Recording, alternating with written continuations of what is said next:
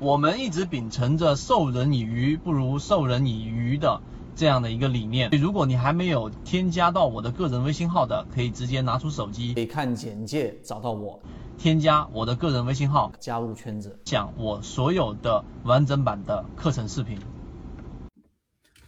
今天我们来给大家去聊一聊我们其中一位高价值问的问题，就是平常我们怎么去选股的。对吧？那选股过程当中，怎么去利用趋势去进行交易？这其实是两个话题，一个是选股，一个是从鱼池当中去找到真正意义上形成趋势的标的。那么，今天我们尽可能在最短的时间里面，把我们这个模型交付给大家。首先，第一个选股，所有的选股就是我们常说的建立鱼池。那你要知道啊，如果你去养过鱼，或者是有过自己的鱼池的话，啊，鱼塘的话，你会知道，不是每个时期、每个阶段。都可以去我们所说的去把鱼苗投到里面去进行养殖的。每个鱼、每个动物，它都有它自己的一个繁衍的一个周期啊。那你明白这一点之后，就我们先拿出第一个问题，就是什么时候适合去选股？我们常给大家讲的就是一季报之后的四月底之后，因为一季报是延迟一个月，和三季报之后这两个季报，现在我们已经到了十一月份，十一月底，十月份底。一过去之后，十一月份就公布了所有上市公司的三季报数据。那这个过程当中只延迟一个月，七八九十月份整个过程延迟一个月，很多数据、很多迹象，其实它并没有充分的反映到股价上。于是市场就撕开了一个窗口。我们利用这样的窗口，又是我们短线资金的。我们说普通的个人交易者的优势是什么？就是你的资金。不是那么大，所以对个股的标的影响没有那么大，可以全进全出。第二就是我们的这个资金的整个腾挪以外，还有就是我们的整个资金利用率可以不断的提升。那你明白这一点之后，好，回到刚才我们说那话题，就是第一个，你一定要有一个选股周期，什么时候适的适合选股，什么时候适合去操作，这个周期要划分。我们在圈次里面多次讲过，这是第一点。第二个怎么选，非常简单。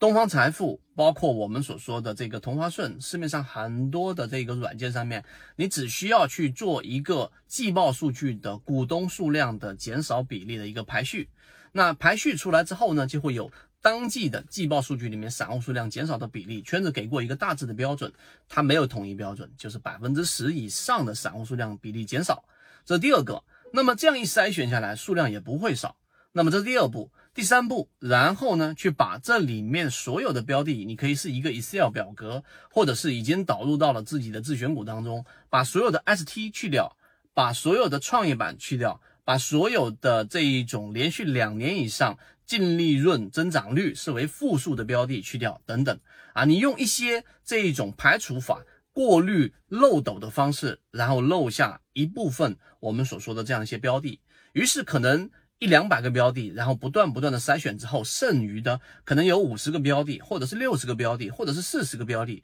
这不重要。好，出来这些标的之后，我是不是还要去洗，马上就去投入去研究这样的一个上市公司呢？还没到。再往下一步，你要做的事情呢，就是要开始去考虑，在技术分析角度，在资金层面角度，在筹码角度，它是不是？靠近起爆点，我们从这个地方开始切入的。因为经过刚才我们说的左脑和财务的数据和一些价值的角度，把一些雷尽可能的排除掉了，做不到百分之百，但大部分的排除掉了。我们也从筹码的角度找到了筹码比较聚集、散户数量大幅减少的标的。那么第三步里面，我就要从技术分析里面找到，例如说它有同位涨停，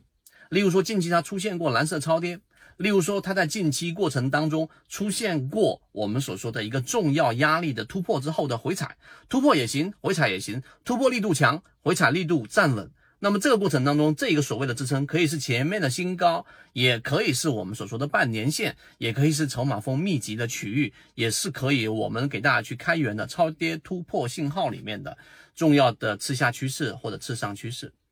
那做完这一步之后呢，实际上所剩的标的已经不多了啊，已经不多了，可能就是三十或者是二十只左右这样的标的。于是呢，这种过程当中，你还需要不断的在走第四步，就是刚才我们所说的这一些标的，首先有没有一些统一性，例如说同样隶属于某个板块，或者说这些标的近期的这些热点的分布，有些是在热门或者是主流板块之内的，有一些是之外的。那么这个过程当中就考虑到另外一个话题，就是我们说的性价比。这个性价比除了刚才我们所说的它落到的板块热点以外，还有一个就是它所处的相对位置。有些标的已经创了新高了，正正走在控盘不断新高的过程当中。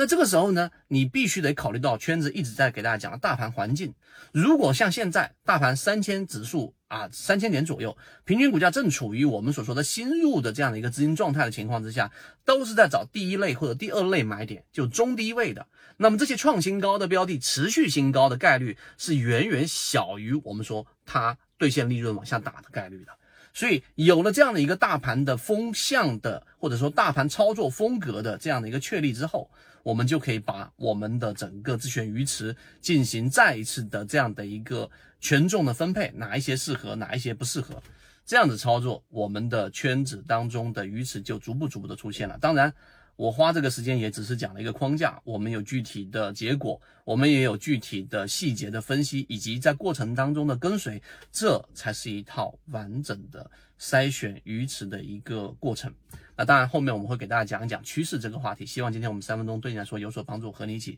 终身进化。